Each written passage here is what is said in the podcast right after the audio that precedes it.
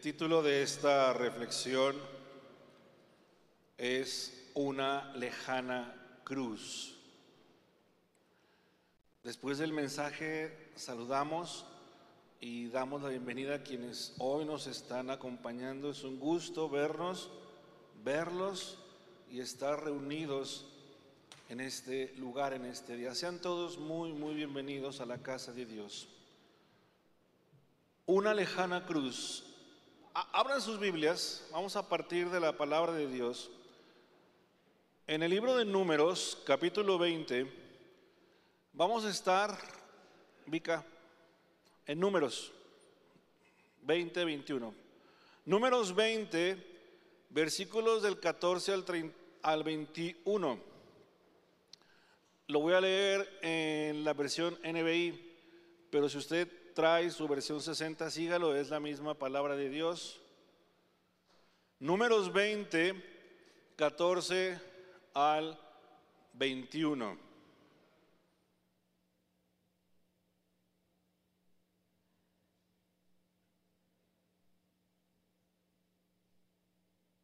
Dice la palabra de Dios así.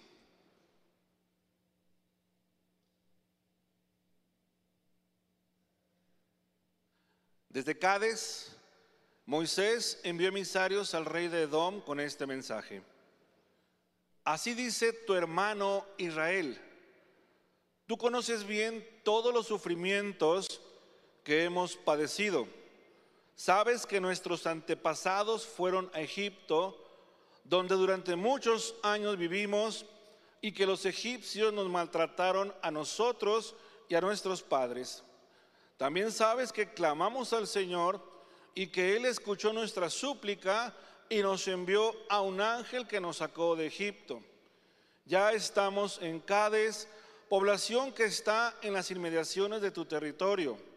Solo te pedimos que nos dejes cruzar por tus dominios. Te prometo que no entraremos en ningún campo ni viña, ni beberemos agua de ningún pozo. Nos limitaremos a pasar por el camino real, sin apartarnos de él para nada hasta que salgamos de tu territorio. Pero el rey de Edom le mandó a decir, ni siquiera intenten cruzar por mis dominios de lo contrario, saldré con mi ejército y los atacaré. Los israelitas insistieron, solo pasaremos por el camino principal. Y si nosotros o nuestro ganado llegamos a beber agua de tus pozos, te lo pagaremos. Lo único que pedimos es que nos permitas pasar por él. El rey fue tajante en su respuesta. Por aquí no pasarán y salió contra ellos con un poderoso ejército, resuelto a no dejarlos cruzar por su territorio. Atención con, últimas, con estas últimas palabras, no las pierdan de vista. Así que los israelitas se vieron obligados a ir por otro camino. Así que los israelitas se vieron obligados a ir por otro camino. Esto es palabra de Dios. Israel está estacionado en Cádiz y debían cruzar o pasar por la tierra de Edom, por la nación. En este punto donde nos estamos ubicando, hermanos, este pueblo está más cerca de llegar a la tierra prometida de lo que habían estado antes. Incluso más cerca que la primera generación que salió de Egipto. No olvidemos que los que salieron de Egipto no entraron a la tierra prometida. Esa generación que salió de Egipto fue quedando en el desierto por su pecado, por su rebeldía. Estos que están aquí, este pueblo que está aquí en Cádiz, es ya la segunda generación de israelitas en ese éxodo hacia la tierra prometida. y están ahí. Se cree que esta etapa es la llamada quinta etapa del Éxodo. La primera se da desde la salida de Egipto hasta el monte Sinaí. Éxodo 12 al 18 narran esta parte. Y luego la segunda etapa del Éxodo se da cuando están propiamente en el monte Sinaí. Éxodo 19 a números 10. Y luego la tercera etapa del Éxodo o el primer acercamiento propiamente dicho a la tierra prometida se da desde que se mueven del Sinaí y se acercan a Cádiz. Pero ahí, si ustedes han leído la historia, se da esta rebelión del pueblo y este enojo de Moisés, en donde a causa de ese enojo, a él también se le impide ingresar a la tierra prometida. Y es a partir de ese hecho que entonces el pueblo comienza su andar de 40 años en el desierto. La cuarta etapa del éxodo se da ya en estas condiciones. Han pasado 38 años, ¿sí? De andar por el desierto. Durante esos 38 años, la primera generación que salió de Egipto comenzó a morir en el desierto. Ellos no iban a entrar a Canaán. Eso viene en números 15 a números 20. Y ahora, donde partimos en el pasaje que leímos, estamos en la llamada quinta etapa del Éxodo. El pueblo está cerca, más cerca de llegar a la tierra prometida. Y hay un diálogo, hay un diálogo entre Moisés y el rey de Edom. No olvidemos que los edomitas eh, eran hijos de Saúl, que a su vez era el hermano de Jacob, ahora Israel. Por eso Moisés empieza su petición al rey de Edom diciéndole, así dice tu hermano Israel. Eran hermanos. Edomitas e, e israelitas eran hermanos, descendientes de Esaú y de Jacob respectivamente. Pero el rey de Edom les impide el paso. Moisés le argumenta y le expone que lo único que quieren es pasar. Dice, no nos vamos a quedar no vamos a tomar nada, no vamos a comer nada. Aún si tomamos agua de tus pozos, le dice Moisés, te la vamos a pagar. Y el rey le dice, no, por aquí no pasan. Y si pasan, va a haber consecuencias. Y eso hace que entonces los planes cambien. Y es donde dice la Biblia. Así que los israelitas se vieron obligados a ir por otro camino. Números 21, del 4 al 6. Si lo pueden ubicar allá arriba.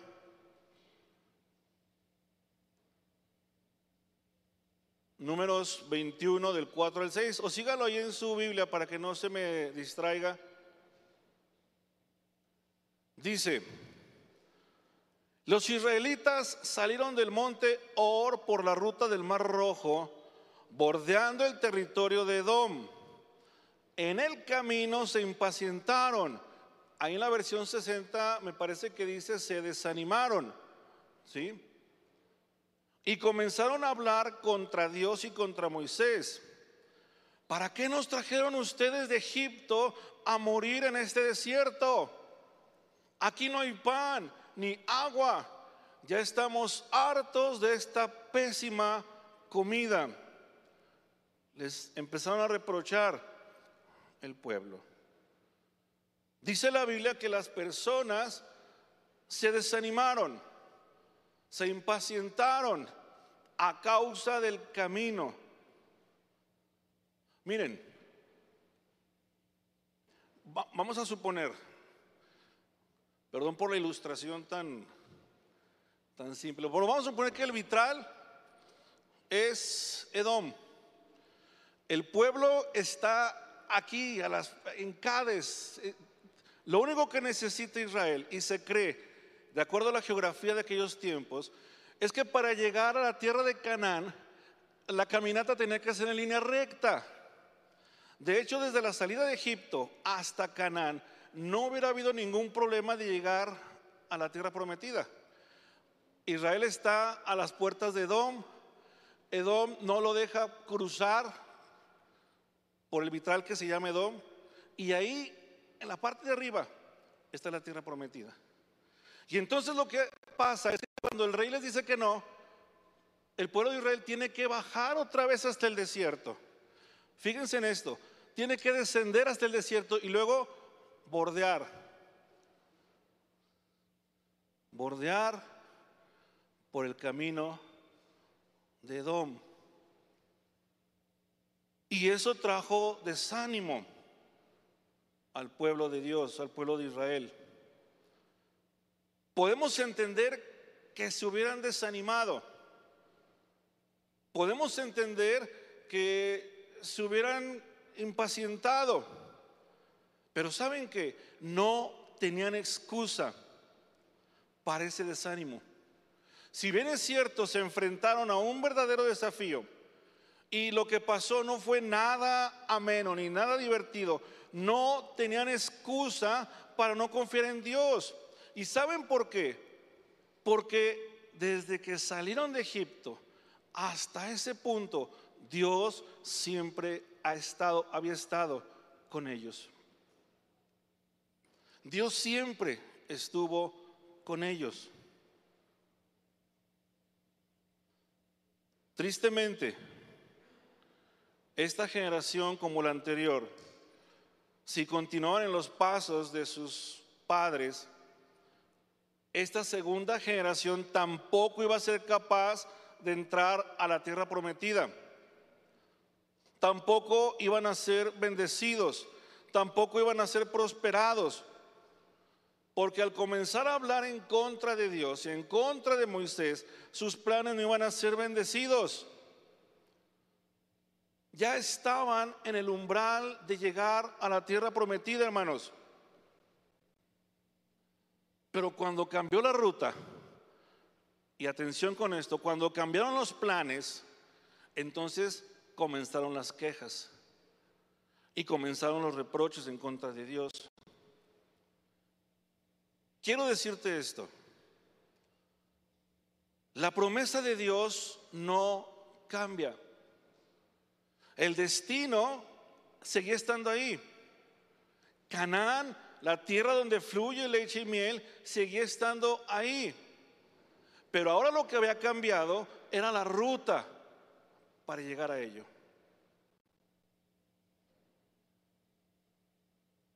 ¿Quién de ustedes Quiero hacerles esta pregunta. ¿Quién de ustedes ahora va por otro camino al que en un principio pensaron? Aquel grupo de personas tuvo que desviarse mucho de su camino, porque los edomitas les negaron el paso. Tuvieron que volver al desierto y luego tomar otra ruta. Llevaban ya 38 años caminando. Y es interesante, ¿no les ha pasado que a veces la parte más pesada o más difícil para llegar a algo se da cuando faltan 15 para la hora? Es cuando dices, ya vamos a llegar, pero como que el tiempo se hace diferente y se hace pesado. Y este pueblo estaba en esas condiciones. Y se fueron desalentados de ahí. Ahora van rodeando por el camino de Edom. ¿Alguno de ustedes siente que va bordeando por un camino diferente? ¿Alguno de ustedes siente que está yendo por el largo, largo, largo camino de Edom? ¿Por qué lo digo? Porque quizá planeaste algo para tu familia. Hiciste planes, hiciste proyectos, ideaste algo o quizás planeaste algo sobre tu trabajo, hiciste planes para tus hijos, hiciste planes para tus finanzas y quizás pensaste al igual que aquellos que iba a ser fácil, que no, no iba a haber complicación, quizás iba a ser una caminata de un año, de año y medio, cuando mucho. Pero ahora te estás dando cuenta que tanto el tiempo como el camino son diferentes. Y no es, no es que te haya salido un rey a interponerse entre tu ruta, entre tus planes, entre tus proyectos, entre tus ideas. No es que sea atravesado un rey para ello. Pero ¿saben qué? De entrada, para todos, se apareció una pandemia llamada COVID-19 que vino a trastocar, que vino a cambiar, que vino a modificar todos los planes de todas las personas, incluyendo los de la iglesia. O puede ser que a otros se les apareció de pronto una enfermedad, algo que no presupuestaste, algo que no planeaste y se presentó.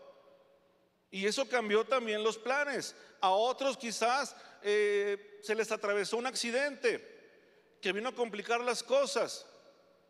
A alguien el negocio que había emprendido y que había pensado que le iba a ir bien, resulta que no es lo que esperabas. O que el negocio está tomando otro rumbo que no, no, no lo habías planeado. O para otros puede ser que el trabajo por el que estabas orando y orando y estabas esperando que llegara, resulta que cuando ya llegó no está cumpliendo con tus expectativas. Y así puede haber un montón de cosas, hermanos, que hacen y están haciendo que ahora nuestra ruta de viaje cambie. Y la llegada a la meta sea por otro rumbo. Hay un montón de factores que vienen de pronto a alterar lo que parece ser algo fácil de hacer. Pero la promesa sigue estando ahí. A lo mejor la promesa de un hijo que termine su carrera sigue estando ahí, pero la ruta va a ser diferente a como tú lo habías pensado. Cualquier circunstancia vino a alterar esa condición. Y eso te ha desanimado, se puede entender. Te ha ofuscado. Pero déjame añadir algo también a todo esto. Si tú estás en esta condición, yo te voy a decir algo esta tarde no te quejes, no murmures. Lo más fácil es comenzar a bombardear a Dios con el por qué. ¿Por qué a mí? ¿Por qué tenía que pasar esto? ¿Por qué? ¿Por qué? ¿Por qué? No lo hagas. No lo cuestiones. Porque hacerlo, hermanos, es renegar de la provisión de Dios. Sea por el camino largo, sea por el camino corto, sea que tengas que estar bordeando para llegar a la meta, no olvides nunca que Dios sigue estando contigo. Aquí no hay pan ni agua. Ya estamos hartos de esta pésima comida. Explotaron en su reproche aquellos hombres en contra de la provisión que el Señor en su misericordia les proporcionaba. Se estaban quejando del maná que descendía del cielo y que Dios les daba para su sustento, para vivir día a día. Era el alimento que Dios les daba. Y de ese alimento el pueblo se quejaba. Jesús en Juan 6 habla de este evento y en aquel diálogo, en aquella controversia que tiene con aquellos que no creían en Él, dice Jesús estas palabras. Le dicen a aquellos hombres, ¿y qué señalarás para que la veamos y te creamos? ¿Qué puedes hacer? Insistieron ellos. Y dice Jesús, perdón, dicen estos hombres, nuestros antepasados comieron el maná en el desierto, como está escrito, pan del cielo les dio a comer. Ciertamente les aseguro que no fue Moisés el que les dio a ustedes el pan del cielo, afirmó Jesús. El que da el verdadero pan del cielo es mi Padre. El pan de Dios es el que baja del cielo y da vida al mundo. Qué increíble que Jesús se compare. Jesús está, se, compare con el pan que Dios les daba en el desierto al pueblo. Era la presencia de Dios. Dios les estaba alimentando con su presencia. Sabemos que Jesús se refiere en, este, en esta parte de la Biblia, se refiere a que Él es el pan que baja del cielo, el que sacia toda hambre y toda sed. Pues ese mismo pan en el que Dios le daba al pueblo y de eso estaba renegando el pueblo de Israel. Hermanos, ojo con esto. Cuando comenzamos a quejarnos sobre lo limitado en ocasiones de nuestra situación, cuando comenzamos a quejarnos de nuestra casa chiquita, tan incómoda, tan fea, cuando alguien comienza a quejarse y a decir que su empleo es un empleo mediocre, con un sueldito mediocre, o cuando él comienza a quejarse de su coche viejo, es que ya no me gusta ese coche, está feo y está viejo. O cuando comienzas a quejarte de que no completas para tus gastos. O te quejas de lo incómodo que es ir al trabajo porque te tienes que levantar temprano, porque tienes que caminar a veces, porque tienes que subirte a ver los autobuses, no lo sé, y comienzas a quejarte. O comienzas a quejarte porque tu salud de pronto se ve afectada, entre muchas cosas más. Y luego de forma dramática llevas esas quejas a las cosas de Dios o a, la casa de Dios. Y ya no nada más te quejas de lo que te pasa, ahora te quejas de lo que ya no te gusta estar en la iglesia, no te gusta lo que el pastor dijo, no te cae bien, no me gustó la alabanza, no me gustó el culto, como si fuera un lugar de complacencia la iglesia. Y te quejas, y te quejas, y murmuras, y cuchicheas escondidas con otros. ¿Sabes qué es lo que está pasando? En realidad están pasando dos cosas. Uno, estás enojado, estás decepcionado y estás impaciente por el camino que ahora estás andando. Te estás quejando del por qué tienes que ir por otro camino. Lo que en realidad está pasando es que estás enojado porque tus planes no se dieron como tú los esperabas. Y en segundo lugar, lo que estás haciendo con ello es que estás renegando y te estás quejando de la provisión, del cuidado, del sustento y de la provisión de nuestro Dios. Porque te guste o no tu casa chiquita, tu casa fea e incómoda, te guste o no tu carrito feo, te guste o no tu trabajo mediocre, tu sueldito mediocre, es don y gracia de Dios para tu vida.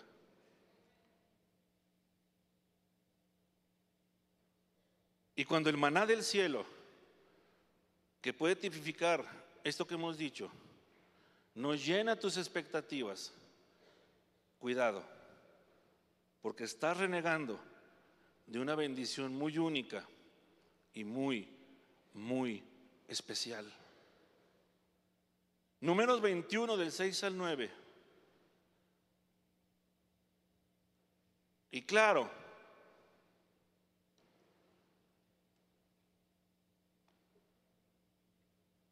sigue el relato y dice, por eso el Señor mandó contra ellos serpientes venenosas para que los mordieran y muchos israelitas murieron.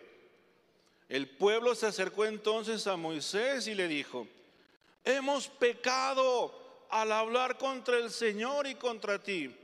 ruégale al Señor que nos quite esas serpientes. Moisés intercedió por el pueblo y el Señor le dijo, hazte una serpiente y ponla en un asta.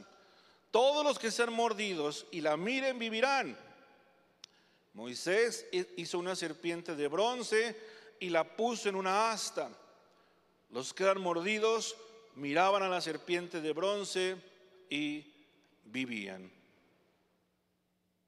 Y vino el juicio, vino el castigo, vino la reprensión de parte de Dios. Las serpientes vinieron de Dios para llamar la atención de la nación en ese punto tan importante de su viaje. Porque de seguir de esa forma, hermanos, de seguir en su enojo, de seguir con sus reproches, de seguir con sus quejas, de seguir con su murmuración, no iban a entrar a Canaán, no iban a ser bendecidos. En ese momento de la historia muchos israelitas murieron, dice el pasaje.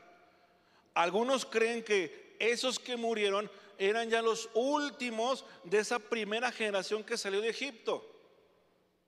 No lo sabemos, pero se estaba cumpliendo lo que Dios había dicho, que esa generación no iba a entrar en la tierra prometida. Podemos pensar entonces que esos que murieron eran parte de esa primera generación. Quizás hubo otros de este segundo grupo que también murieron. Ahora, quiero que te fijes en esto. Porque esto está de llamar la atención. Hasta, hasta esta parte de la historia, ¿sí? Mientras la gente no se quejaba y no murmuraba y no estaba decepcionada de Dios por el cambio de planes, por el cambio de ruta, las serpientes y los escorpiones y todos los, las alimañas ponzoñosas que hay en un desierto, hormigas, no sé, serpientes, todo eso, nada de eso hasta este punto les había hecho daño. No fue sino hasta que comenzaron a quejarse que las serpientes brincaron sobre el pueblo. Ahora fíjense en esto. Pasaron 38 años dando vueltas en el desierto. Ese fue el éxodo. Las serpientes y todo esto siempre estuvieron ahí. O sea, lo que quiero decir es de que más de una ocasión pasaron por el mismo lugar, pero las serpientes no les hicieron daño. Y no fue sino hasta que se quejaron que las serpientes comenzaron a hacerles daño.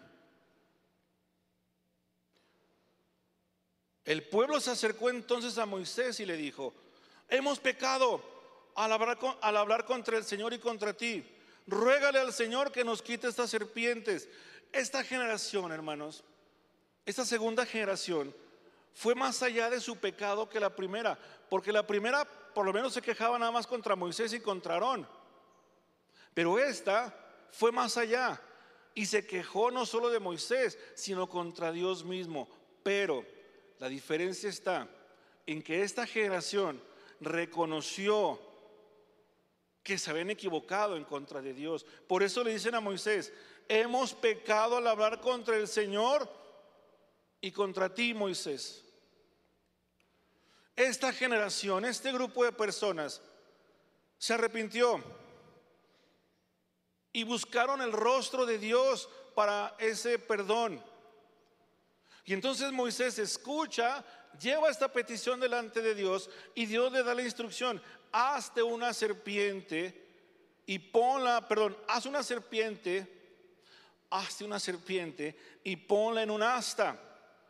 Y todos los que sean mordidos y la miren vivirán. Moisés hizo una serpiente de bronce y la puso en una asta. Y los que eran mordidos miraban a la serpiente de bronce y vivían. Y entonces Moisés se da la tarea de hacer una serpiente de bronce y ponerla en un asta. ¿Qué tamaño podría haber tenido el asta?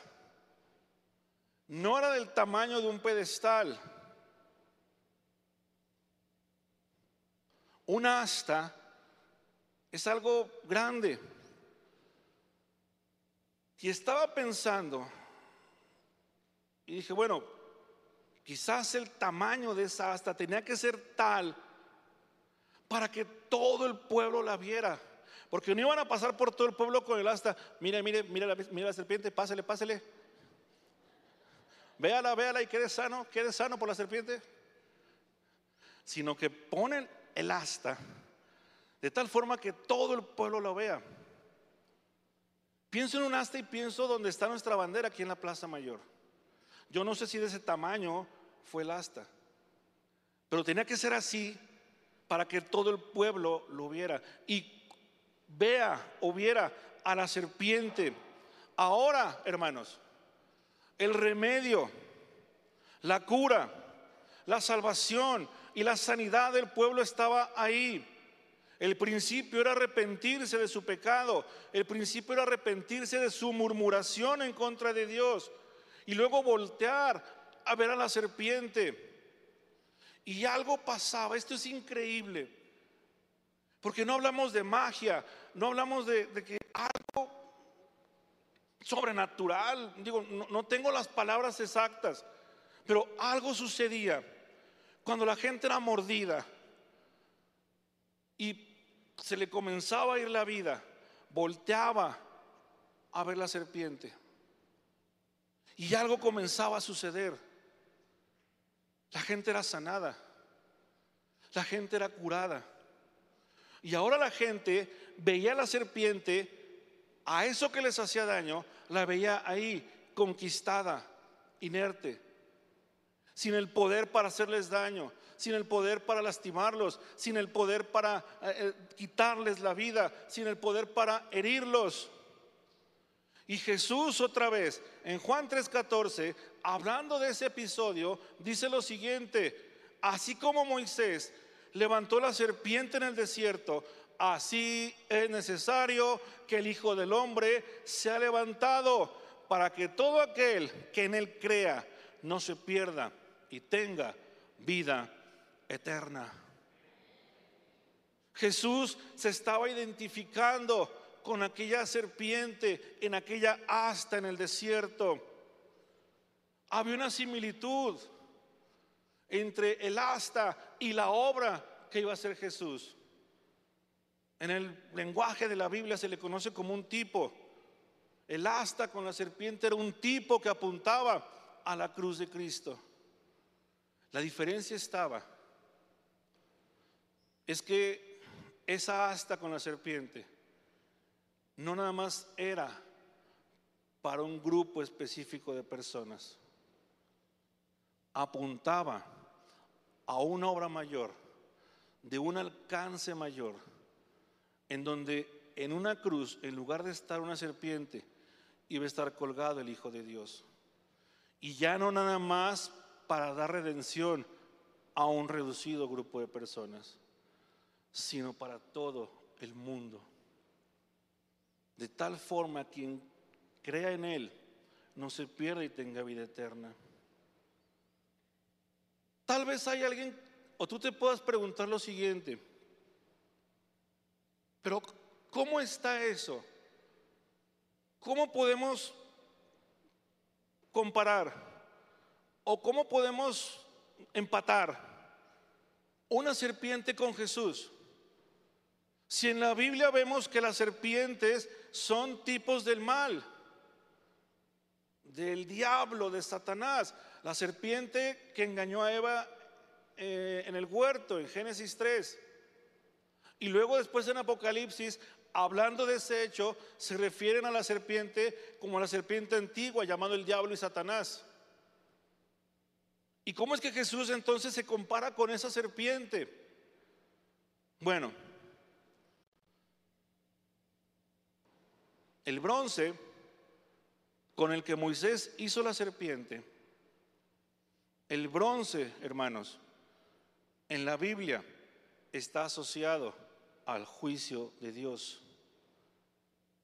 El bronce debe hacerse, para que sea bronce debe pasar por los fuegos del juicio. El bronce en la Biblia significa juicio, juzgado de parte de Dios. Entonces, la serpiente de bronce sí representa un mal, pero representa un mal que ha sido juzgado por Dios. Del mal que ha sido juzgado. Y cuando vemos a Jesús en la cruz, que dice la Biblia que no que no tuvo pecado, pero que estando en la cruz se volvió pecado para darnos redención. Entendemos que así como la serpiente es un mal que está siendo juzgado, Jesús está siendo ahí en la cruz juzgado por nuestro pecado. Jesús es y fue en ese momento de la cruz nuestro pecado. Qué increíble es Dios. Y qué maravilloso es Jesús. Y es para que tú le des gracias todos los días a Dios por la obra redentora de nuestro Señor Jesucristo. No nos alcanzaría el tiempo de vida para darle gracias a Dios por ello.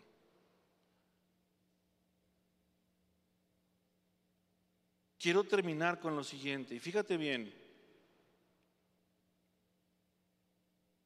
cuando Israel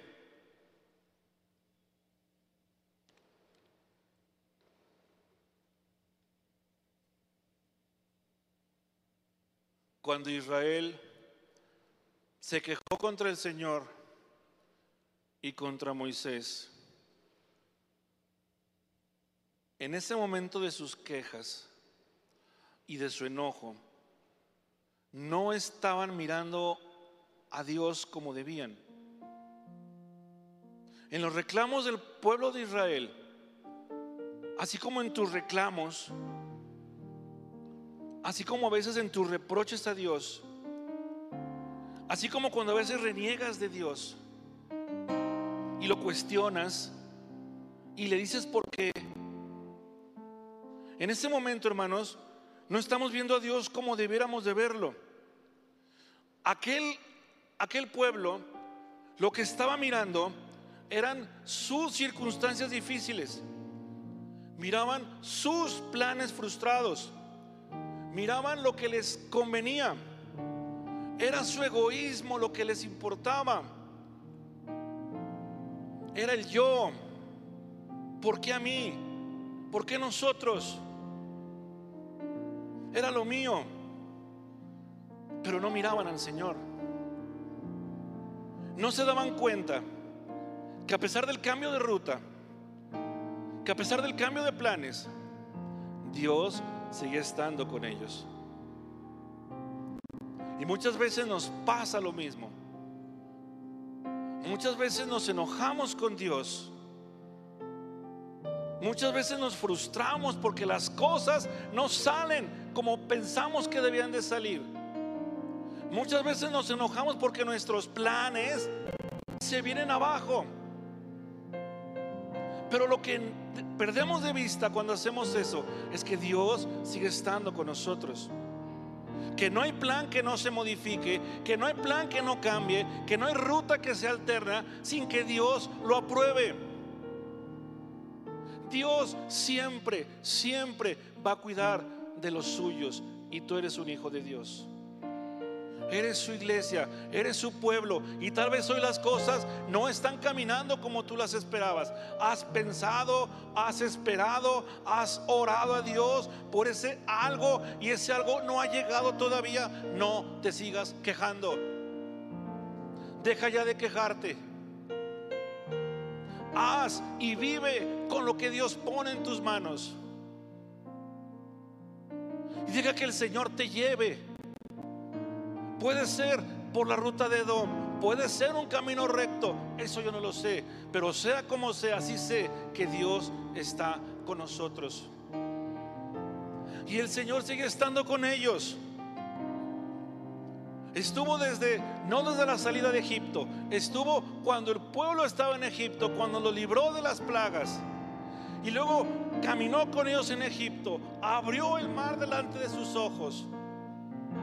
Y el pueblo seguía cuestionándolo, y el pueblo seguía murmurando, y el pueblo seguía quejándose. Y Dios hacía, Dios hacía, Dios daba, y el pueblo seguía quejándose. Por eso digo, qué increíble y qué maravilloso Dios tenemos.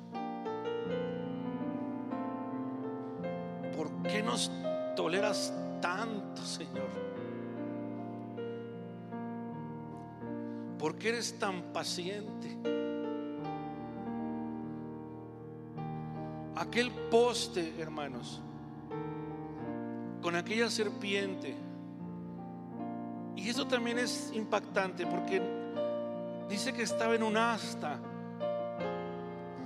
Pero ¿y qué si la serpiente estaba atravesada en el asta? Tradicionalmente entendemos que la serpiente pudo haber estado enrollada. Pero la Biblia no dice nada de eso. Después, este símbolo está asociado a la medicina, a la salud. Los que son médicos lo saben. Pero ya sea así, que simboliza salud, bienestar, sanidad, o así, que simboliza exactamente lo mismo, porque ahí en la cruz Jesús, dice la Biblia, llevó nuestras enfermedades, cargó con nuestras dolencias, y ahí, por su llaga, fuimos sanados. Sea que la serpiente estuviera así o estuviera así, hermanos, Dios nos dio de su amor. Y aún más increíble que no lo podemos entender, es ese pueblo rebelde, ese pueblo que se quejaba, ese pueblo que murmuraba, ese pueblo que cuchichaba y que se quejaba contra Dios. Lo que esa serpiente también representa es algo llamado gracia a un pueblo rebelde, a un pueblo murmurador, a un pueblo pecador, a un pueblo merecedor de su juicio, Dios les dio un medio de gracia a través de esa serpiente para tener salvación.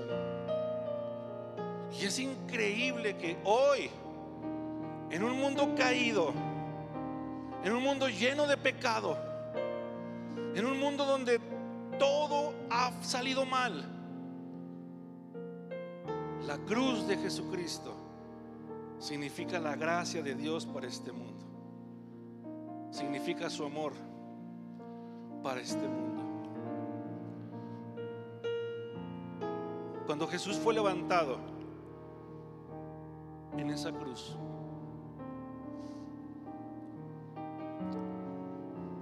lo decía en la mañana, es como